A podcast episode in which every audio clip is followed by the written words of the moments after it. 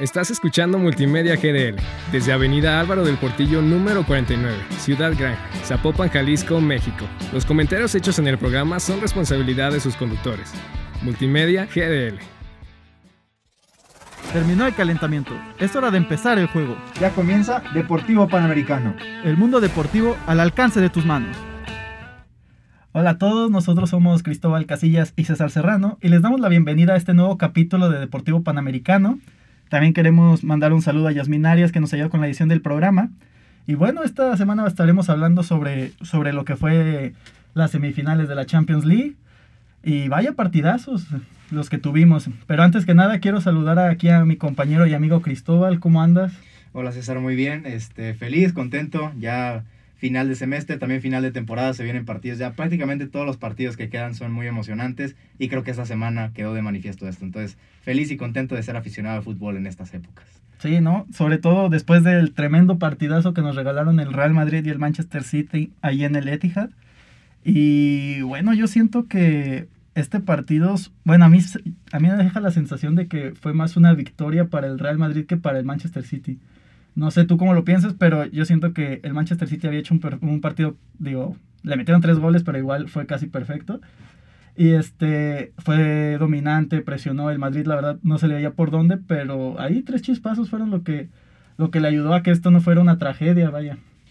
Yo lo comentaba con amigos míos y la verdad es que fue un arrastradón futbolístico el que le puso el Manchester City al Madrid. Y yo no conozco un solo equipo, aparte del Madrid, que a pesar del tremendo arrastradón que le pusieron, siga vivo en la eliminatoria.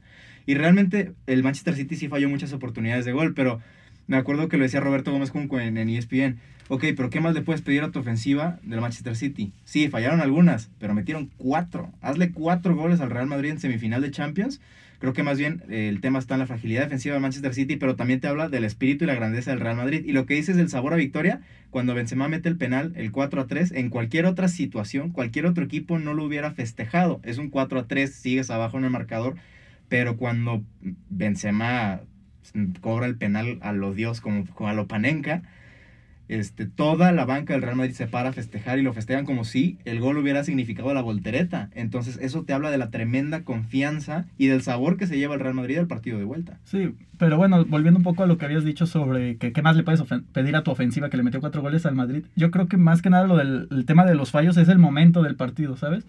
Porque no es lo mismo haberte puesto 4-0 en el... Más bien, no es lo mismo haberte puesto 4-0 en el primer tiempo y le matas por completo el entusiasmo del Madrid haber ido 2-0, fallar 3, dejarles que te metan un gol y ya después irse como escalonado, ¿sabes? Entonces siento que por ahí va el tema de las fallas. O sea, sí, metieron 4 goles, pero la verdad es que le dieron mucha vida al Madrid durante todo el partido. Porque metieron los dos de jalón. Y luego eh, falla Mares, falla este, Foden. Y después viene el gol de, de Benzema, que es un golazo, que ahí se le aparece de la nada a este Shinchenko. Y ya después otra vez él se va al ataque, mete otro gol. Y, el chiste es que así se va. Entonces, todo el partido estuvo dándole vida. Y a mí eso es lo, lo, que se me hace peligroso, pues. O sea, si hubieran terminado con eliminatorias del primer tiempo, pues hubiera sido diferente. Y hoy, yo, por lo menos, a mí me deja la sensación de que el City va a quedar fuera de, de Champions. Porque no siento que puedan dar un mejor partido en el Bernabéu que lo que dieron en el Etihad. Y si van a estar así de frágiles en defensa, con lo que ya tenemos de antecedente, tanto de cuartos de final como de octavos de final con el Real Madrid, pues a mí se me hace jugar, pero cañoncísimo con, fuego. Porque ya también el París, recordemos, dominó al, Madrid durante el partido de ida. ¿Y qué te gusta? 60 minutos del segundo, del segundo partido y aún así se fue eliminado por un lapso de 3, 4 minutos. Bueno, nada, como de 15. Y luego el, Chelsea que si bien le metieron una arrastrada al Chelsea en el partido de ida, en la vuelta el Chelsea estaba haciendo un partidazo, no estaba dejándole nada, este, ya había logrado la remontada. Y también, de repente, un chispazo, llega el pase de Modric que es perfecto y Rodrigo mete de nuevo al Madrid en el, en el partido, se van a tiempos extra y, el y Benzema pues, le da el pase. Entonces yo siento que haber dejado a Madrid tanto, con tanta vida en el partido de ida e irte, e irte con un solo gol de diferencia, cuando pudieron haber sido tres al Bernabéu, sí se me hace que, toda la balanza está para el Madrid.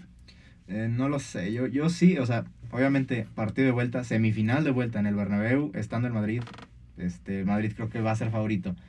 Pero para mí, gran parte de lo que puede hacer el Manchester City va a ser de si van a poder estar de vuelta dos jugadores que no estuvieron en la ida, Joao Cancelo y Kyle Walker. Si cualquiera de esos dos se logra recuperar, creo que ahí tienes grandes posibilidades, porque también Pep Guardiola y sus experimentos que de repente se avienta, en la final de la Champions pasada ya nos hizo un experimento que no le funcionó, volvió a experimentar con Fernandinho de lateral derecho. ¿A quién se le ocurre poner a Fernandinho Bueno. de lateral derecho marcando a Vinicius? Sí, bueno, estaba haciendo un buen partido. De hecho, creo que Mete asistencia, sí, sí, sí. mete asistencia y aparte estaba cortando bien los balones, estaba dándole salida a- al Manchester City y en realidad es un descuido, pues, o sea, Vinicius se la hizo y sí, o sea, ya Vinicius con carrera, pues lo vimos, nadie lo alcanzó. No. pero también. así como, tampoco le salió tan, bueno, termina en gol, pero pues, tampoco le salió Pero tan- en ese, en ese mismo gol de Vinicius también otra cosa es, Ederson ve que Vinicius arranca desde el campo del Madrid. Y de cuando define Vinicius, Ederson está dentro de su área chica. Nadie le salió a achicar, absolutamente nadie. Ni Laporte, que estaba ahí cubriendo al otro delantero, pues ve, ve a cortar el balón. Y Ederson se me hizo impresionante, pero bueno, también creo que, o sea, si bien tampoco el Madrid no contó con Casemiro, que fue una ausencia notable, creo que si Kyle Walker o Joao Cancelo se logran recuperar para la vuelta, por ahí puede ser un, pues, una esperanza para el Manchester City. Y yo sí creo, la verdad, luego creo, creo que después daremos nuestros pronósticos de la final y, y campeón, pero yo sí veo al Manchester City avanzando. El Chelsea nos demostró que se le puede hacer partido al Madrid en el Bernabéu. Al final no, no terminó avanzando en esa eliminatoria, pero si el Manchester City logra hacer algo parecido a lo que hizo el Chelsea hace algunas semanas, creo que tiene muchas posibilidades de avanzar a la gran final. Sí, pues hay que ver. Yo, ahorita está mucho esto de. ¿Cómo se llama? Flor de campeón o algo así. que, pues sí, o sea, a mí te digo. Futbolísticamente el Madrid no me da tantos argumentos como para pensar que va a llegar, pero pues así lleva siendo desde, te digo, desde octavos. Así ganaron tres Champions seguidos. Así ganaron tres Champions seguidas, entonces pues yo también le estoy apostando un poco más a la mística que tiene el equipo y pues en su templo, ¿no? Es el rey de Europa, el máximo campeón, está en su casa, trae, te digo, el ánimo a tope, vienen, o sea, salieron con vida, después, como tú dices, ves el partido y claro que fue una arrastrada, por más que estadísticas y el resultado no lo demuestre, la verdad es que quien vio el partido sabe que fue, fue un baile lo que le metieron al Madrid y que saliera solo 4-3, pues me parece que ahí este, tienen, pone al Madrid con, con, buen, con buenas chances. Pero bueno, el otro partido, que este generaba muchas dudas por la incógnita que ha sido el Villarreal. Y que también, si bien se va a Liverpool 2-0, le costó y le costó bastante. Y si no es por un autogol, la verdad, este partido, quién sabe si se hubiera, si hubieran podido abrir el, el cerrojo que le había puesto el Villarreal a Liverpool. Creo que Unai Emery está demostrando que es un ex- excelente director técnico. Más allá de que no logró pues conquistar la Champions ni con el Paris Saint Germain ni con el Arsenal logró hacer algo importante. Está demostrando que es un tremendo entrenador y Jürgen Klopp también lo elogió en rueda de prensa. ¿Qué partido le planteó el Villarreal a Liverpool? Puede gustar o no, muy defensivo, a cerrar espacios, pero así tiene al Villarreal, que no, no es poca cosa, en semifinales de Champions y le hizo partido a Liverpool en Anfield, en semifinales de Champions. Un 2 a 0, híjole, yo lo estaba viendo con un amigo y sí le decía, si saca el Villarreal el 1 a 0 para el partido de vuelta, sigue con muchas chances, pero ya el 2 a 0 se me hace una losa más pesada. No se me hace imposible porque el Villarreal tiene esa mística también, digo, no tan cañona como el Madrid o así, pero pues cierra en casa, la motivación de estar por primera vez en 10 años en unas semifinales, de que se demostraron ellos mismos que le pueden hacer partido a Liverpool, pues va a ser un partido interesante. La verdad es que yo también veo a Liverpool muy favorito y también hay que, hay que resaltarlo, el Liverpool está en una forma impresionante. Para los que dicen que aquí en el fútbol mexicano que se necesita adaptación, vean el ejemplo de Luis Díaz. No No, necesitó eh, un solo día de pues, adaptación. ¿eh? Todavía ni sabe hablar el idioma y ya está ahí repartiendo asistencias, goles y gran juego, ¿no? Yo también creo que el Liverpool es el gran favorito, también creo que va a pasar. Eh, como tú dices, con el 1-0, pues el Villarreal se podía haber ido con altas esperanzas. Digo, al final juega en casa, ya eliminó al Bayern, ya eliminó a la Juventus. Entonces todo puede pasar, pero pues sí veo a Liverpool en mejor estado de forma, están pues en un alto nivel y, y hay que... Pero sí, no, no confiarse, pues, porque aparte, pues van a garantizar el, garantizaron el lleno bajando los precios para, para esta semifinal. No, y te tengo un dato muy curioso que yo cuando lo leí fue como, me, me explotó la cabeza. La ciudad de Villarreal, la ciudad, tiene una población de 50.577 habitantes, una ciudad muy pequeña. El estadio de la Cerámica, el estadio donde juega el Villarreal, tiene capacidad de 23.500 personas. Entonces, un lleno en el estadio significa que casi media ciudad va a estar en el estadio apoyando a su equipo. Y toda la que está fuera del estadio. me Exactamente, y fácil pueden ir los otros 25 mil a estar allá fuera del estadio. Es decir, la ciudad se va a paralizar, el ambiente va a ser brutal Entonces, un partido de vuelta que tiene todos estos tintes, este, en el que Villarreal va a salir con toda la motivación y pues cualquier cosa puede pasar. Ahí se me hizo algo muy curioso que creo que pasa en muy pocas ciudades del mundo. Creo que también se dio en un, en un repechaje en el que Hoffenheim, en aquel entonces con Julian Nagelsmann, este, pasó a Champions, que también más de la mitad de la ciudad estaba dentro del estadio. Pues aquí va a pasar una semifinal de Champions. La mitad de la ciudad de Villarreal va a estar en el estadio. Sí, no, la verdad, la de Villarreal tiene todo. Digo, un equipo que no tiene nada que perder y todo que ganar es peligrosísimo. Y, como ya nos han demostrado, como ya dijimos, todo puede pasar. Tiene ahí la motivación a full tope. Y pues aunque no sea tan llamativo como la otra llave, es un partido que yo creo que vale la pena verlo. Sobre todo por eh, la polaridad entre los planteamientos de ambos técnicos y lo que puede llegar a generar este equipo que le tocó ser el, el sorpresa de esta edición. Pues sí, pero a ver, ahora sí, César, mójate. Pronósticos, a ver si ahora sí latinas. Este, pero ¿cuál es tu pronóstico de la final y quién sale campeón de esta edición de Champions? Híjole, no, para mí sí, la final de esta Champions va a ser eh, una revancha, va a ser un Liverpool contra Real Madrid. y ya sin Carios, ¿eh? Ya sin Carios. Y para campeón, ah, es que no sé, te digo, si algo me, ha enseñado el Real Madrid es que no necesita ser mejor para, para ganarle a todos, ¿sabes? Eh, tanto con las tres Champions, como, incluida la que le ganó, obviamente, al, Liverpool. Porque yo siento que ahí el Liverpool traía más fuego simplemente, y pues, se vino lo de Carius. Entonces, eh, que tanto en las tres Champions como en esta edición han sido un equipo que, que no domina a su rival, que no juega mejor que su rival, pero saca el resultado. Entonces yo siento que, que el Madrid se puede llevar la 14 este año. Ok, mira que tú eres del Barcelona, muy bien. Sí, no, pero... Pero mira, yo soy del Real Madrid y al revés, yo veo una final Manchester City-Liverpool. Creo que los aficionados del fútbol exigimos una final de Champions Guardiola contra Klopp. Y yo creo que ya le toca ganar la Champions al pelón Pep Guardiola. Ese es mi pronóstico de que el Manchester City sale campeón este año. Ya le toca a Guardiola y creo que si hay, hay, si han habido dos equipos muy dominantes en liga, en Europa, en todas, ha sido el City y el Liverpool. Y para mí sería una tremenda, tremenda final. Ah, estaría súper bien. Aparte... Ya jugaron una final. Ya jugaron la final. No, y la revancha por la Premier, porque parece... Habrá que ver que quede uno campeón de liga y otro de Premier. Estaría... O que, que, imagínate que Liverpool le saque el título a Pepe, en, bueno, al City en, en la liga y aparte se diera la final. Y el Liverpool ahorita está con posibilidades de ganar un heptete cosa que ningún otro equipo ha ganado, porque recordemos que en Inglaterra hay dos copas. Ya ganó una, ah, ya ganó las dos. No, ya ganó, una y está en la final de otra. Ajá, ya ganó la Carabao De hecho, va a ser una revancha de ese partidazo que fue Carabao. Cierto, cierto. Y que quepa, híjole, que quepa. Nomás por quepa ahí, que tuvo la mala suerte, porque también ya, ya ha salvado varias veces al Chelsea en penales, pero sí Esa revancha. Sí, pero Liverpool tiene la oportunidad de ganar el Eptete, algo que ningún equipo ha ganado en la historia, porque en Inglaterra hay dos copas, en ningún país hay dos copas, entonces pues sería interesante por ahí ver, aunque también hoy en día el líder es el Manchester City, pero pues pero es un punto. Un punto de diferencia, cualquier tropiezo y, y va a estar muy interesante, pero veremos por qué. Va a estar muy bueno, va a estar muy buena tanto la Champions como el desenlace de la Premier League. Así es, así es, pero bueno, ahora yéndonos a, al otro lado de la moneda, eh, al Barcelona, que si bien se empezó con paso ilusionante, vaya, con, con, la chavineta, que se le veía un equipo que jugaba muy bien, que estaba recuperando esa, hablando de místicas, estaba recuperando la suya, su estilo de juego que tanto lo ha caracterizado, y estaba ganándole a los rivales. La verdad es que de repente se nos cayó, pero durísimo regresando a la fecha FIFA. Eh, pierde contra el Frankfurt de una manera, pues vaya que catastrófica en la Europa League, queda fuera y toda, se decía, bueno, pues está bien, ya se fue a la Europa League y concentrados en la liga. Todavía, digo, era, casi, era casi imposible, todavía es, eh, sacarle el título al Madrid, pero ahí ya nueve puntos no eran 15. Entonces, este, pero pierde contra el Cádiz, un equipo recién ascendido que está luchando por la permanencia. Pierde en el Camp Nou, luego gana apenas con la Real Sociedad. Y es curioso porque justo Xavi acaba de decir que el Barcelona no se podía dar el lujo de ganar 1-0 y, encerrado atrás, que ellos tenían que ganar jugando bien y, pues como una o dos semanas después se da este resultado. Y después vuelve a perder en el Camp Nou, ahora contra el Rayo Vallecano, otro equipo que también está peleando el ascenso. Entonces perdiste, no solo es la primera, no sé si es la primera vez en la historia, creo que sí, que el Barcelona pierde tres partidos seguidos en el Camp Nou.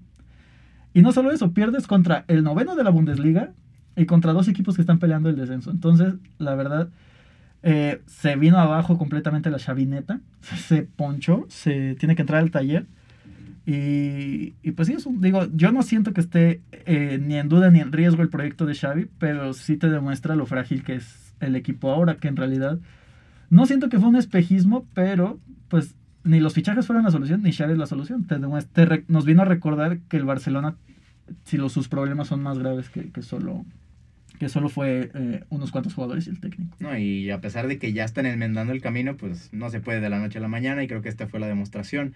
Y si en Europa League, pues uno pensaba que el Frankfurt era un equipo bastante asequible, pero pues estamos viendo lo que está jugando el Frankfurt y sí lo vemos jugar y no te, te explicas cómo está en noveno de la Bundesliga. Está jugando muy bien, también ayer jugaron las semifinales de la Europa League, le ganaron al West Ham en el partido de ida, este, con un partidazo, fue un partidazazo, pero hablando de lo que fueron los cuartos de final, fue un arrastradón. O sea, si hablamos de marcadores engañosos, iban 3-0 hasta el minuto que 85, más o menos. Sí, no, no, y también la ida, la, la ida también fue engañosa porque el Frankfurt pudo también haber goleado al Barcelona y, y se empata por porque Pedri es grande, pero pero si no, pues también estamos hablando de un escándalo en el global. No, sí, sí, sí, fue un, fue, un, fue un arrastradón. A mí me dio mucho gusto ver al Frankfurt porque juega muy bien, fue muy alegre, este, con jugadores que quizá no tan llamativos, pero con un juego en equipo impresionante. Pero aquí lo que me llamó la atención, César, es que no solamente fue una humillación dentro del campo, sino también fuera en las gradas. ¿Por qué? Porque el estadio del Camp Nou se pintó, vaya paradoja, de blanco. Vergonzoso, la verdad. Eh, pues sí, todos los que, o sea, yo que estoy hasta el otro lado del mundo no entiendo cómo alguien, eh, como un socio del equipo, vende su entrada a un a uno rival. O sea, a mí no, no, la verdad sí entiendo la molestia. Digo, no creo que se haya perdido solo por eso. No. Fueron muchas carencias. Pero sí, no haber contado con la afición en... Y aparte se te va la, la barra de animación en 10 minutos. Este, pues sí, o sea, obviamente pega poquito, pero sí, alarmante y vergonzoso lo que le pasó al Barcelona ahí con el tema de las entradas. Sí, la invasión alemana, cerca de 30.000 aficionados del Frankfurt hicieron el viaje a Barcelona para el partido de vuelta. 30.000. La cosa es, obviamente el Barcelona no tiene 30.000 boletos para ofrecerle a los aficionados. No, habían vendido creo que 5 mil, que es lo que les dice la, la UEFA. Y los otros 25.000 fueron de aficionados del Barcelona que tienen sus bonos y se los rentan a los del Frankfurt. Entonces ahí creo que está la humillación de que sus aficionados ya no creen en el Barcelona y prefieren sacar dinero en vez de ir a ver una, unos cuartos de final de Europa League. Nada, pero es que no se entiende. La verdad, eh, era, estaba pues en pleno auge la chavineta cuando, bueno, nomás por la ida del, del, del Frankfurt, pero pues sí, no, fue, fue una humillación total. ¿Ves- ¿Has vis- viste los videos de- en la ciudad? Fue un desastre. No, o sea, tremendo. Y veías nomás gente y gente, y como tú dices, curiosamente de blanco, ¿no? Exacto, exacto, exacto. Vaya paradoja que Barcelona se pintó de blanco y pues significó la eliminación. Y en Liga, pues mira, yo sí creo que pasó en la primera etapa de Joan Laporta cuando llegó como presidente. Tiene que concentrarse en pasar a Champions y ya, eso es en lo que se tiene que concentrar. Que si gustan las formas o no, que si pierde contra equipos del ascenso o no, tiene que pasar a Champions como sea. Ya pasando a Champions entra un ingreso, que es lo más importante, lo que necesita el Barcelona hoy en día, y tienes la oportunidad de replantear la temporada. Pero No, y eh, hacer una limpia de juego. Sí, no, es en, este momento, es que sí, viendo la banca, es lo que yo pensaba. Jugadores, o sea, si en el Madrid también, digo, pero el Barcelona, ¿cuánto gana un Titi? ¿Cuánto gana Sergio Roberto? ¿Cuánto gana, no sé, Braithwaite, Sí. este, Luke de Jong? Bueno, Luke de Jong es- ahorita está respondiendo como revulsivo. Pero, por ejemplo, un Titi creo que es de los mejor pagados. Ah, sí. Y no ha jugado No, absolutamente el nada. otro día estaba viendo los salarios que ganan por, por semana. Y Gaby, que, que está agarrando gran relevancia, es creo que el menos pagado del, del plantel del primer equipo. Entonces sí, sí tienen que replantearse muchas cosas. Y pues como tú dices, eh, John Laporta ya lo hizo, que en su limpia dejó que ir 14 jugadores en la primera etapa y trajo 11. Entonces, sí, digo, también recordemos que se van a ir jugadores como Coutinho y Griezmann. Sí, ojalá, digo, si Coutinho, pues depende del Aston Villa. Aston Villa tiene que hacer efectiva la opción de compra.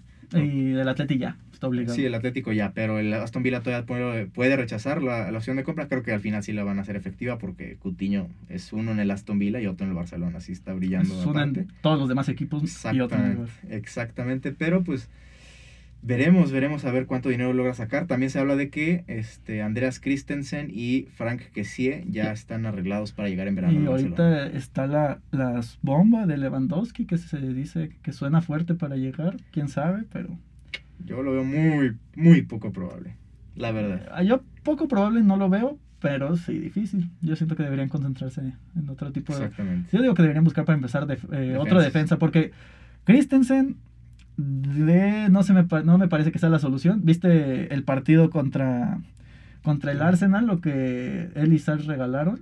Entonces, y no por ese partido, simplemente Christensen a mí se me hace que es un defensa irregular. O sea, de repente, así como te puede dar partidos muy buenos, te da partidos muy malos y en el Barcelona yo creo que eso es lo que tiene que corregir, güey, principalmente. Y también, pues bueno, viendo los escándalos en los que se mete Piqué de vez en cuando ahí con la Federación Española de Fútbol, pues creo que sí hay que, hay que empezar a ver más, más Yo siento que ahí el, el que se puso más listo fue, fue el Real Madrid, que él va por el central bueno del, del, del- del Chelsea, que es Rudiger. Sí, sí, sí. Y, y los dos son gratis, entonces a mí se me hace que ahí el Barça se equivocó de central del que, por el que tenía que haber ido. Ahí el que pierde, pues es el Chelsea, nuestro Chelsea de nuestros Ah, amores. todo porque piensan que el Abramovich los está mandando a matar ucranianos, pero Pero no, están desmantelando el Chelsea y feo, feo, feo. Lo que sí es que Aspilicueta, por lo menos uno, va a renovar. Entonces, pues ya veremos. Pero, pero pues bueno, ahora cambiemos de la Conca. Bueno, De la- hablamos de la Champions, ahora vamos a nuestra Champions. al buen fútbol gourmet. Al- y los europeos nos envidiarían si vieran nuestras competiciones. Pero bueno, hablando de lo que fueron las semifinales en las que se disputaron entre dos equipos mexicanos, el clásico capitalino, Pumas contra Cruz Azul. Y pues sorpresivamente los Pumas le dieron la sorpresa al azul. En el partido de ida ganan 2 a 1 y en el partido de vuelta plantea un cerrojo defensivo y 0-0. Y los Pumas están en una final continental por primera vez en mucho tiempo. Sí, no, yo creo que es de admirar, ya lo hemos dicho, lo que hace Lilini con los Pumas, con un plantel, que si hablamos de planteles limitados, Pumas yo creo que es del, tiene uno bastante limitado. Y está haciendo, por así decirlo, pues milagros, porque los tiene en finales, lo tiene en una final internacional, ya lo llevó, casi lo lleva a dos finales en tres temporadas. Y pues sí, hablan, eh, recurren mucho a su, a su historia, que es ganar, más que con argumentos futbolísticos, con mucho empuje, con mucha garra, con, mucho, con muchas ganas, por decirlo así. Y pues sí, así mismo está, así lograron eliminar a Cruz Azul, que era yo creo de los máximos favoritos, que sí, que también se viene cayendo Sí. y viene en picada durísimo en las últimas jornadas. Sí, con, y con problemas ahí en vestidor, Juan Reynoso con la directiva, que también en la cooperativa del Cruz Azul es otro tema, pero pues están ahí fuerte, ya han habido, o sea, hubo una matanza ahí en, en, en Ah, mitad de sí. semana. Entonces el Cruz Azul está en graves problemas, no solo en lo futbolístico, sino pues, en directiva, como en todos lados, no siempre pasa. Pero bueno, hablando también de los Pumas, pues pasaron a la final, ya se jugó la final de ida en CU contra el Seattle Sounders. Increíble cómo le sacaron el empate. Yo me enojé mucho al ver ese, ese partido porque realmente no es como, o sea, yo vi claras creadas por el Seattle, una, y fue una tajadón de Talavera en mano a mano a Roy Díaz, pero los dos goles, o sea, iba ganando Pumas 2-0, tranquilo, y los dos goles del Seattle fueron penales muy inocentes. Primero Saucedo se barre con la mano arriba, le pegan la mano, hoy en día no te puedes barrer con la mano estiradota arriba, pues eso no se puede. Y el Chispa Velarde en el 90, ya para que se vaya a acabar el partido, mete una patada sin sentido, o sea, buscando el balón sí, pero no tenía opción alguna, creo que era Christian Roldán del Seattle, de poder hacer peligro desde esa posición, pegado a la raya, le da una patada penal y 2 a 2, y así como el, pues, una ventaja de dos goles hubiera sido pues bastante favorable en Seattle, porque allá Es, peli- es complicado. es que, bueno, remontemos a la NFL, el récord de decibeles en un partido, en un estadio, es en Seattle. La afición de Seattle se hace sentir y en serio, no solo en la NFL, también en soccer, en fútbol. Este, y pues en plantel el Seattle creo que es de los mejores de la, ML, de la MLS. Eh, y el clima, también hay que considerar el clima porque aquí en Seúl, pues que le- si la altura, que le afecta a los extranjeros, pero allá el clima en Seattle no va a ser muy favorable que digamos va a ser un ambiente muy hostil de los Pumas que no se llevan ventaja alguna. Entonces, y ya no, no, la verdad es que lo veo muy complicado para los Pumas, pero también cuando hemos visto el mejor fútbol de Pumas es cuando más complicaciones hay, porque es cuando sacan toda la garra. Entonces, sí, pues, bueno, pero también las veces que has tenido esas complicaciones cerraba en CU. sí, eso sí. Entonces, aquí el dato que, que es cruel si quieres verlo así, el último equipo que no fue al Mundial de... Bueno, que perdió una final de, de CONCACAF, el último equipo mexicano que perdió una final de CONCACAF, fue precisamente Pumas. O sea, la última vez que un equipo mexicano no, fue al Mundial de Clubes, fue Pumas que perdió con. Saprissa. Entonces, a ver si no le pesan también esos fantasmas de ser el equipo que deje ir a la MLS a un Mundial de Clubes. Y ándale donde Seattle gane y haga un gran papel en el Mundial de Clubes porque se va a hacer un golpe y duro para la liga. Que digo, ya tiene que despertar la Liga MX, ¿eh? porque ya la MLS nos está alcanzando y... Porque ya estuvieron muchos golpes de realidad que nomás no, Y nomás no, entienden, no entienden. Pero bueno, hablando justo de nuestra queridísima Liga MX, este, pues ya estamos a pues una jornada. Hoy, esta es la última jornada. precisamente. Y estamos por ver quiénes, bueno, ya Pachuca y Tigres clasifican directo, pero ni Puebla ni Atlas, que hoy en día están en tercero y cuarto, tienen su boleto directo. Y pues bueno, hablando primero de las Chivas Hablando de pues, camionetas, la, la cadeneta. La cadeneta que despidieron a mi buen Marcelo Michele Año. Que ratificó lo que todos estamos diciendo, que se tenía que hacer un cambio de técnico, pero nunca nos hicieron caso. Tenías que hacer un cambio de un técnico que por lo menos tuviera alguna idea de fútbol. ¿Sabes? Porque yo no, o sea, yo siento que lo poco bien que pudo haber jugado Chivas con Leaño era precisamente temas motivacionales. Yo nunca le vi argumentos en cuanto a fútbol todo, hacía experimentos muy, muy raros. Quería hacerse el Guardiola cuando Chivas no es nada parecido al City. Y pues Cadena, jugando, o sea, con también, si quieres decirlo, cierta lógica, cambia el, sistema en vez de jugar con línea de 4, juega con línea de, de 3 o 5, si quieres verlo, dependiendo de la forma en que lo veas. Ahora sí tiene sentido tener a, Cisneros por esa banda. Y pues le está dando la vuelta. Ahora en tres partidos, tres victorias, algo que nunca en su vida ha logrado Michele Año. Michele Año, jamás, jamás, jamás. Este, pues veremos, las Chivas ahí están metidos en séptimo lugar y por ahí si ganan y se, bueno. Si ganan por dos goles a Necaxa y pierden... Atlas. Y pierde Atlas y pierde creo que Puebla, que pasa Chivas como cuarto y ya recordemos que Puebla va con Mazatlán y Atlas va contra Tigres. Contra Tigres y Atlas Tigres está cañón. Este, pero veremos, ahí las chivas hasta se pueden colar en cuarto, lo que es el sistema, bendito sistema de la Liga MX. El que más llama la atención es América, que pasó de lugar 18 a también ah. tener altas posibilidades de meterse entre los primeros cuatro. Cinco victorias consecutivas lleva la América con la tatoneta. Hay que hablar de técnicos interinos, ¿eh? porque está Solari, llega el Tato este, Ortiz como interino y levanta a la América de una manera inexplicable. Pues lo que se entiende es que el vestidor estaba roto y el América levantó y hoy en día es uno de los principales candidatos al título. Estaba Leaño con un vestidor también algo roto porque se filtraron ahí varios videos. Uno del Chapo Sánchez por ahí que también este, llamó mucho la atención. Pero sale Leaño, entra cadena de interino y saca las papas del fuego. Y hoy en día los chivas están también en, en repechaje y por ahí con chances de meterse directo. Entonces, ha sido el torneo de los interinatos. ¿eh? Recordemos cómo llegó Andrés Lilini a Pumas también, como interino. También este, hay otro técnico que también está ahorita de interino, me parece el de, San Luis, creo. Mm. Si no me equivoco. El de Santos. El, de Santos es interino ahorita. Y, creo que ya. Pero sí, como que. Este, y este, este torneo parece que, que fue bueno los cambios de técnicos. También Monterrey. De cambió de Aguirre por Bucetich. También le salió pues, le salió la jugada, entonces eh, aquí lo que a mí lo que me, me causa el conflicto es si Chivas hubiera hubiera visto, bueno, si Amabri hubiera puesto atención un poquito a los partidos y hubiera hecho el cambio antes, a lo mejor ya ahorita estaríamos más cerquilla ahí de haber entrado directo. Pues veremos, pero repasando ya rápido lo que a falta de una jornada hoy en día Pachuca, Tigres, Puebla y Atlas pasan directo y el repechaje sería América contra Pumas, Cruz Azul contra León, las Chivas contra el San Luis, el San Luis sorpresivamente, y Chivas contra Monterrey. No, no, perdón.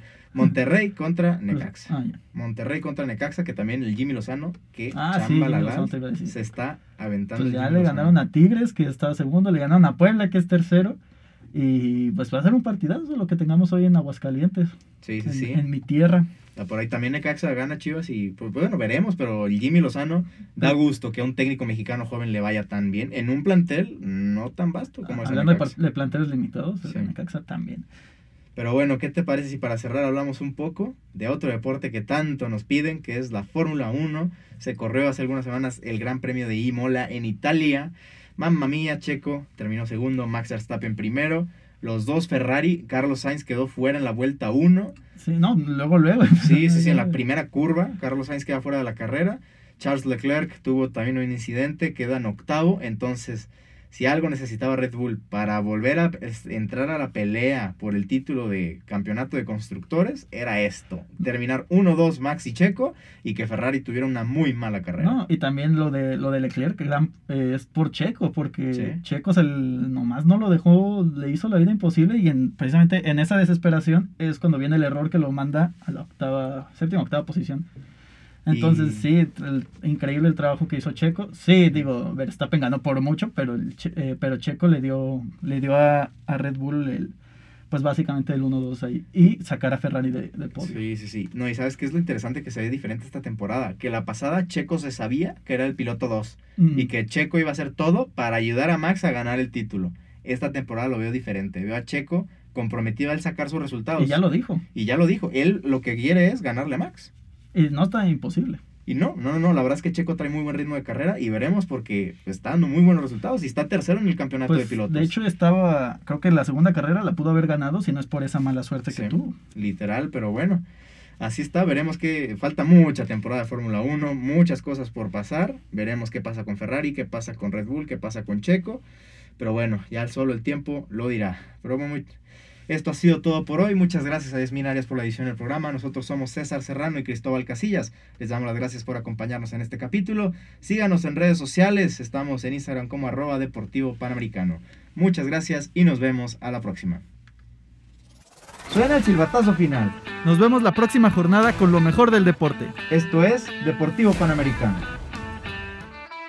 Estás escuchando Multimedia GDL desde Avenida Álvaro del Portillo número 49, Ciudad Gran, Zapopan, Jalisco, México. Los comentarios hechos en el programa son responsabilidad de sus conductores. Multimedia GDL.